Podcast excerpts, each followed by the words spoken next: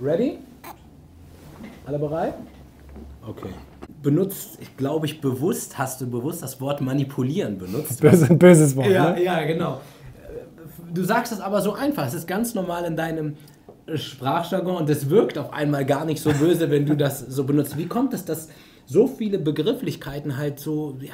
Naja, Prägung. Alles entsteht durch Prägung. Wenn ich dir etwas oft genug sage, dann glaubst du es mir irgendwann. Ja, ja. Ist völlig egal, was es ist. Äh, ne, Ich könnte sagen, eigentlich sind Chinesen grün und Ja. irgendwann, irgendwann fängt man an seiner eigenen Meinung an zu zweifeln. Aber so ist es genauso mit Begrifflichkeiten, dass wenn man die oft genug in einem negativen Kontext hört, in, den, in der Zeitung hier, in einem Film da, zu Hause am Esstisch dort und so weiter, dann, dann, dann gibt man dem irgendwann, dann wird das irgendwann eingefärbt und man kriegt sozusagen einen anderen Eindruck von einem Begriff.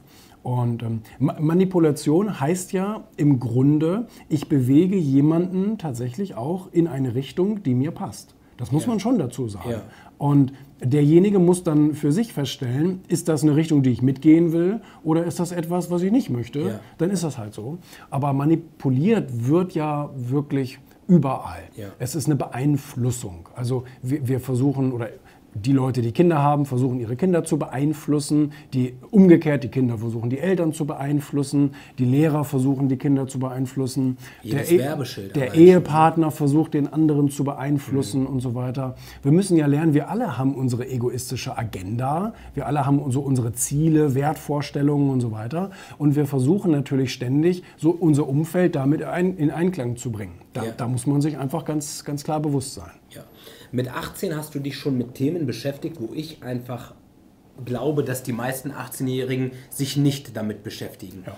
War es wirklich nur die, also wie kam das, dass du wirklich diesen Hunger nach Erfolg hattest oder diese Lust, äh, dort mehr zu schaffen als andere? Ich hatte vor allen Dingen die Lust auf Selbstbestimmtheit. Das Ja. muss ich ganz klar sagen. Ich kann mich gar nicht so gut unterordnen. Ich möchte ganz gerne mein, mein eigenes Ding machen. Ich möchte gern eigenverantwortlich sein ähm, und ich möchte nicht von jemandem abhängig sein. Und das war, glaube ich, der einzige, der wichtigste Grund, warum ich mich eben auch selbstständig gemacht habe, weil da hat man keinen Chef. Und ähm, na klar, man hat Kunden, aber auch die kann man sich aussuchen. Letztendlich, ich bestimme ja, mit wem ich arbeite und mit wem nicht. Von daher war es in erster Linie eben äh, diese, diese, diese, dieses ähm, Streben nach Freiheit. Okay. Ich habe gar nicht jetzt, also ich habe mich nicht selbstständig gemacht mit dem, mit dem Wunsch, oh, ich will jetzt Milliardär werden und ich will jetzt die ganze Welt aus den Angeln heben und so. So groß bin ich mit meinem Denken nicht gestartet. Ich wollte einfach frei sein. Ich wollte meine paar tausend Euro damals verdienen, wo ich, wo ich dann sagen konnte, jetzt bin ich von niemandem abhängig. Ja. Und das hat zum Glück sehr schnell funktioniert und das hat mir auch, muss ich sagen, ähm, glaube ich, in meiner Entwicklung ein ganz anderes Fundament gegeben. Ja. Wenn du mit 18, 19 genug Geld verdienst, und, um zu sagen, ihr könnt mich eigentlich alle mal, Ja. äh, dann ist das wirklich eine tolle Sache, dass man sich kreativ weiter auslebt. Ich hatte nie diese Zwangssituation, dass ich gesagt habe, ähm, ich muss jetzt das machen und ich muss jetzt das machen und Ja. ich muss mich jetzt in so ein Korsett pressen lassen, damit ich irgendwo Geld verdienen kann oder sowas, sondern durch meine kleine Selbstständigkeit damals, vor 15 Jahren, hat das für mich schon so weit gepasst, ähm, dass ich eben so, einen- so, so, so einen freien Weg gehen konnte. Ja.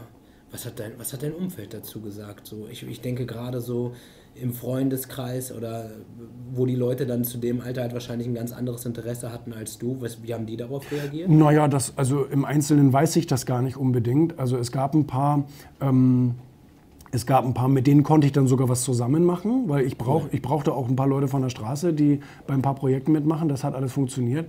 Ähm, und die Leute, die das nicht interessiert hat, mit denen hat man sich relativ schnell auseinandergelebt. Ne? Ja. Also das ist ja ganz normal, dass wir im Laufe unseres Lebens einfach auch unser Umfeld wechseln und austauschen und da ist ein Kommen und Gehen. Wir Menschen sind natürlich so Gewohnheitstiere und möchten am liebsten mit jedem Menschen unser Für ganzes immer. Leben Ja, lang. ja, ja. Ist natürlich irgendwie eine, eine, eine- Quatschvorstellung, weil eben auch irgendwann Ansichten, Wünsche äh, und so weiter so weit auseinandergehen, dass man sich gegenseitig gar nicht mehr unterstützen kann und einfach, ähm, ja, man bringt sich da gegenseitig gar nicht weiter. Und von daher, naja, also ähm, die, die es gut fanden, äh, herzlich willkommen und die, die es nicht gut fanden, von denen habe ich eigentlich nicht mehr viel mitgekriegt. Okay, das war auch nicht so schwierig dann. Ähm,